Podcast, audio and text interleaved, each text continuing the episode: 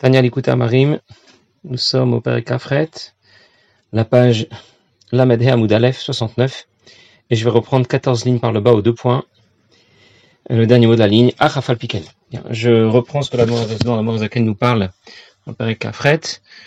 Euh, nous avons déjà vu dans le Père Kravav combien il était dangereux d'être triste, combien il était important d'intégrer de la joie dans Vodat Hashem. La Zaken nous a déjà expliqué comment surmonter cette difficulté lorsque les problèmes qui pourraient nous rendre tristes étaient des problèmes liés à la vie matérielle, la vie, la santé, la famille, les enfants, ou la parnassa.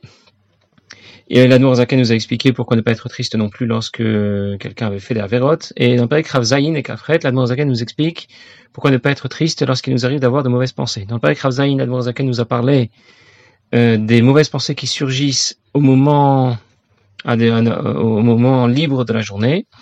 Et dans le Kafret, il nous parle de la façon d'aborder cette difficulté lorsque ces mauvaises pensées surgissent, cette fois pendant le moment d'étude, pendant le moment de la tuila. Et pour l'instant, la nous a dit ce que nous devions faire, c'est tout simplement bah, ne plus y penser. C'est la solution, comme euh, j'ai déjà rapporté l'autre fois. Euh, lorsque quelqu'un pense à autre chose, bien la seule solution pour lui, c'est de ne plus y penser. il nous a aussi expliqué qu'il fallait pas être fou. Allez, choter, nous avions dit. Il euh, fallait pas être fou pour essayer de d'exploiter cette mauvaise pensée et de la réorienter dans la bonne direction, ça il n'y a que les tzadikim qui savent le faire, parce qu'ils ont suffisamment de recul pour pouvoir le faire, mais nous, nous ne serions pas capables parce que nous sommes euh, plongés dans le courant de cette mauvaise pensée, et donc nous n'aurions pas le recul nécessaire et suffisant pour pouvoir euh, réaliser ce que les tzadikim peuvent faire avec euh, le recul qu'ils peuvent avoir. Il y a d'ailleurs un sefer que la Zaken a rédigé qui s'appelait Sefer Shel Tzadikim. Nous nous apprenons Sefer Shel Benonim. Et dans ce Sefer Shel Tzadikim, la Zaken aussi en parlait. Dans, dans le Toldat Yaakov Yosef, le, le, Baal Shem Tov en parle. Mais c'est une avoda qui ne nous concerne pas. C'est une avoda qui est plutôt réservée aux seuls Tzadikim. Et c'est pour cela que la Zaken nous disait bah, qu'il fallait pas être fou et vouloir essayer de, de procéder comme le ferait un Tzadik. On raconte d'ailleurs que le, le grand Rabbi Shimon Zlichover, qui était un mashgiach, euh, il était parfaitement compétent dans le Sefer Atanya. Ça veut dire qu'il le connaissait sur le bout des doigts. Il était baki dans le Sefer Atanya. Et il avait encouragé beaucoup de ses mouchpaim, beaucoup de ceux qui le connaissaient à étudier le Sefer Atanya. Une fois, on lui a demandé s'il était vraiment compétent. Et il leur a dit, interrogez-moi, commencez n'importe quelle euh, ligne, n'importe quelle ligne dans le Tanya, euh, et je vous dirai la suite. effectivement, ils l'ont interrogé plusieurs fois. Ils ont ouvert le Sefer Atania à différentes pages. Et chaque fois que qu'il euh, lisait le qu'on lui lisait le début de la ligne, eh bien, il savait dire la suite, dire à quel point il connaissait, il maîtrisait le Sefer Atania. Un jour, on lui a posé la question au sujet de l'une des lignes du, du Sefer Atania de notre Perek. Perek Kafret, quelques lignes au-dessus des deux points. Ali Choté il ne faut pas être fou et penser que l'on pourrait réaliser ce que les tzadikim peuvent réaliser. Alors, Avishimon leur a dit clairement, où est-ce que c'est écrit bimfourage, ça veut dire explicitement, c'est écrit par Kafret, il leur a cité la suite. Mais en réalité, il leur a dit, cette expression, on la retrouve dans chaque ligne du Sefer Atania. Quel est le contenu, quel est l'objet du Sefer Atania Choté. Il faut pas être fou, il faut pas être idiot et stupide. Comme nous Comprenons bien ici le, sens de cette expression Ali Choté qui s'applique d'une façon générale dans Avodat Hashem. C'est le message de tout le Sefer Atania que l'on retrouve dans chacune de ces lignes.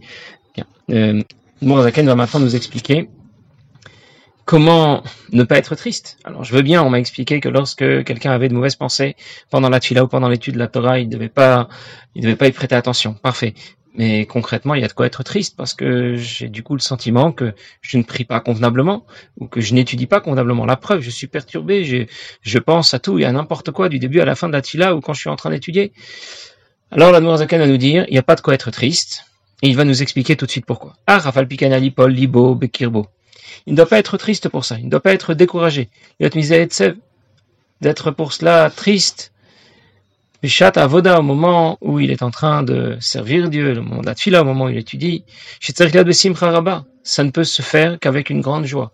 Et là, Draba Yitrazek Yoter, mais au contraire, il doit être plus fort, Yosif Ometz Bechol Kocho, et être courageux, y mettre toutes ses forces, son énergie, Kavanat Atfila, à essayer de se concentrer pendant la tfila, simcha yetera, et tout cela dans une grande joie, la joie de pouvoir communiquer tout simplement avec Akadosh Baruch savoir que lorsque je suis en train de m'adresser à lui, je m'adresse à lui à la deuxième personne du singulier, comme on s'adresse à un ami proche, comme on s'adresse à son père? Et en plus, nous avons l'assurance que Kadesh Baruch Hu nous écoute. Toutes les tfilotes sont acceptées par Akadosh Baruch Hu. Elles se réalisent pas toujours comme nous on l'espère, mais toutes les tfilotes sont acceptées. Et donc tout ça me met naturellement dans une grande joie. Du coup, je pourrais tout de même être triste, puisque au moment de cette fila, au moment où je m'adresse à Kadosh Baruch il m'arrive de penser à autre chose. Alors la Noirzaken nous dit, mais Soumo Libo, lorsqu'il va considérer, D'où provient cette pensée étrangère que j'ai pendant la tfila ou pendant l'étude de la Torah? Ça vient du côté gauche de mon cœur. C'est Nefesh qui combat contre le Nefesh Elokit, contre l'âme divine. Chez le Benoni, le, chez le Benoni, le Nefesh Elokit est toujours attaqué par le Nefesh Abahamit et il doit lutter de façon permanente contre lui. Et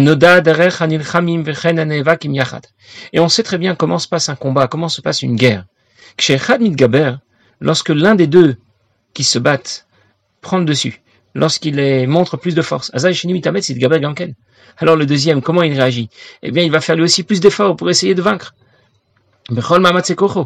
Il va euh, faire de son mieux pour euh, se battre avec toute son énergie. Et c'est pour cette raison que lorsque le Nefesh Elokit fait des efforts, il essaye de prendre le dessus pour prier convenablement. Alors, le côté opposé à l'Akdusha, les clipotes, se renforcent elles aussi, se renforcent elles aussi, Kenegda contre elle les balbela ou la pila là pour le faire tomber, pour le perturber avec ses pensées étrangères à la tila. Ça veut dire que si nous avions une seule neshama, un seul nefesh, alors le raisonnement qu'on a tenu, qu'on aurait voulu tenir aurait été valable. On aurait pu dire j'ai un seul nefesh et je vois bien que ce nefesh n'est pas engagé dans la bonne direction. Je voudrais prier au lieu de ça, il pense à tout à n'importe quoi. Je voudrais étudier et au lieu de ça, euh, il y a 20 000 idées qui me passent par la tête. Et dans ce cas, c'est la preuve J'aurais pu penser que c'est la preuve que je ne prie pas convenablement, que je n'étudie pas convenablement.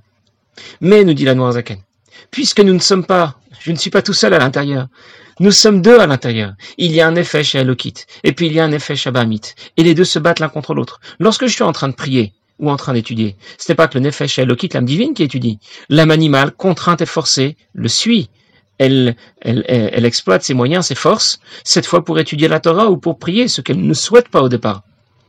Et à l'inverse, entre parenthèses, lorsque le Nefesh Abami tire dans l'autre direction et qu'il lui fait faire notre Benoni, enfin pas notre Benoni, qu'il fait faire à quelqu'un quelque chose qu'il n'aurait pas dû faire, eh bien le Nefesh Elokit suit aussi. Il fait lui aussi cet avéra avec son Nefesh Abamit. Ça veut dire que les deux sont liés, sont associés l'une à l'autre. Elles ne se séparent pas l'une de l'autre.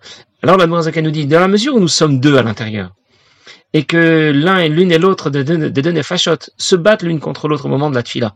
Le nefesh Elokit veut prier, veut étudier. Le nefesh Abamit veut penser à autre chose. Il ne veut pas faire tant d'efforts dans l'étude ou dans la tfila.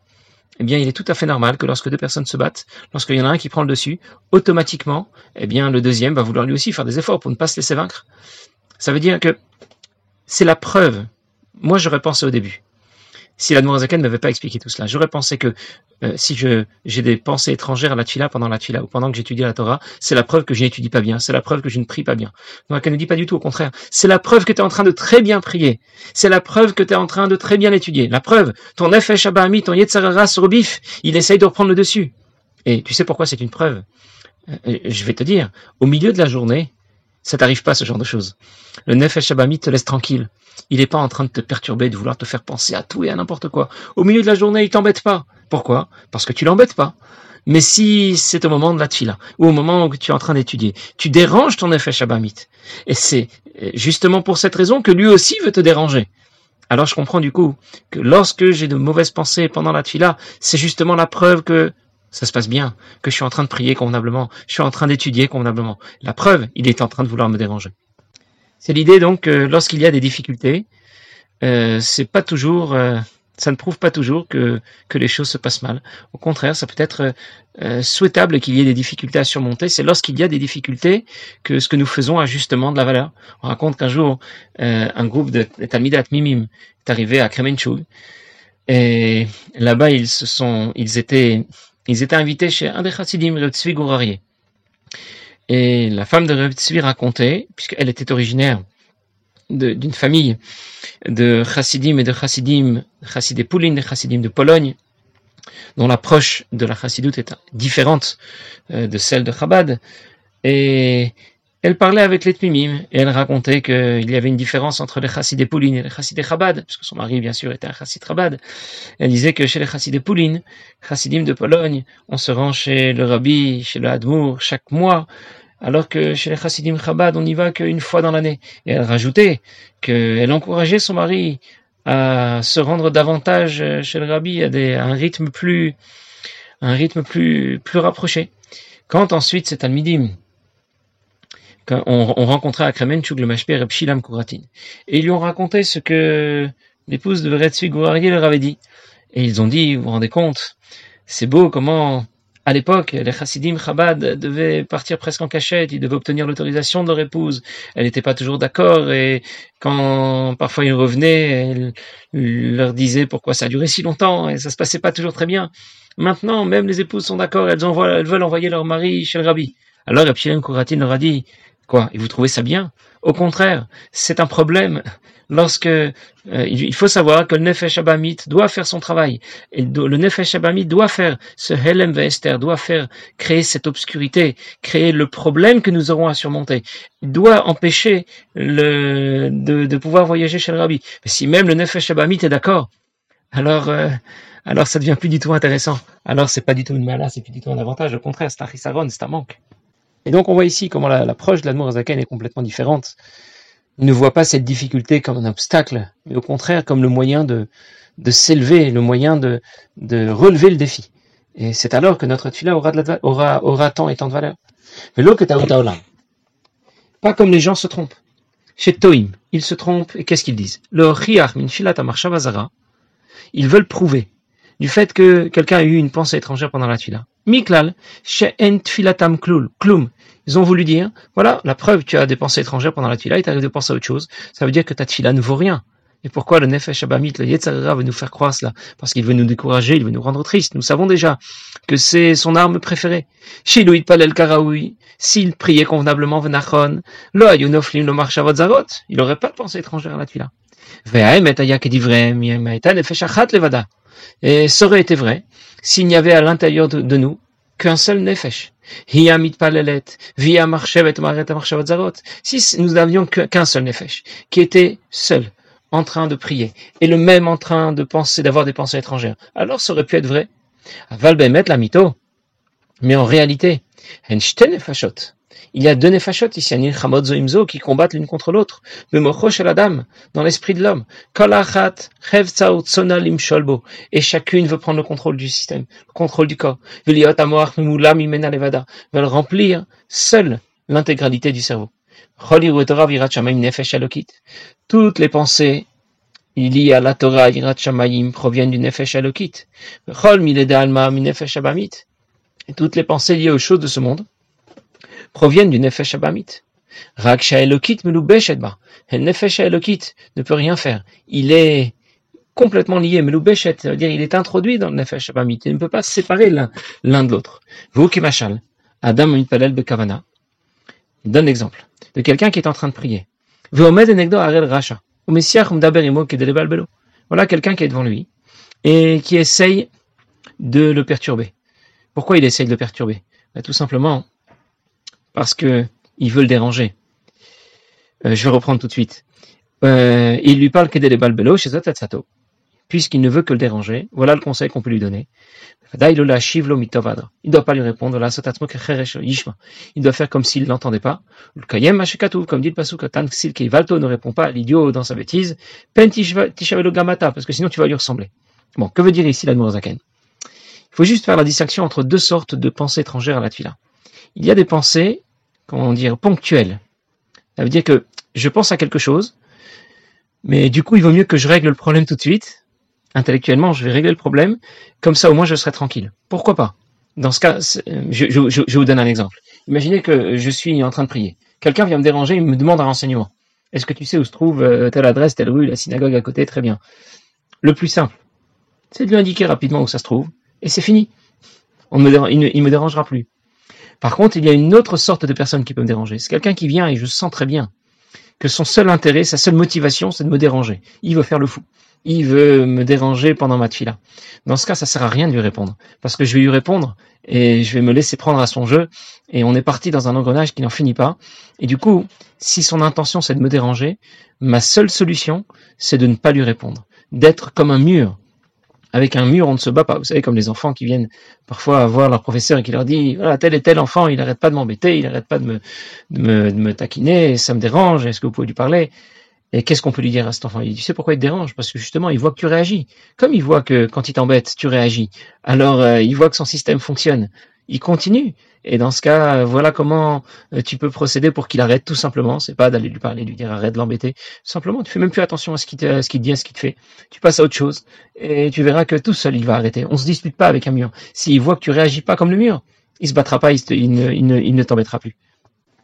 On raconte qu'un jour le Rav Dovlent a appris, euh, il, il, raconte lui-même qu'il a appris pendant une certaine période dans différentes yeshivot à Manchester, à Et il a beaucoup apprécié les années passées à la yeshiva, mais finalement il ne trouvait pas sa place dans le monde des yeshivot, et il a décidé de d'entreprendre des études académiques. Mais il savait que l'ambiance était n'était pas en accord avec, euh, c'était une ambiance laïque qui était pas du tout en accord avec une vie juive, avec une vie pleine de Torah, pleine de foi en Dieu.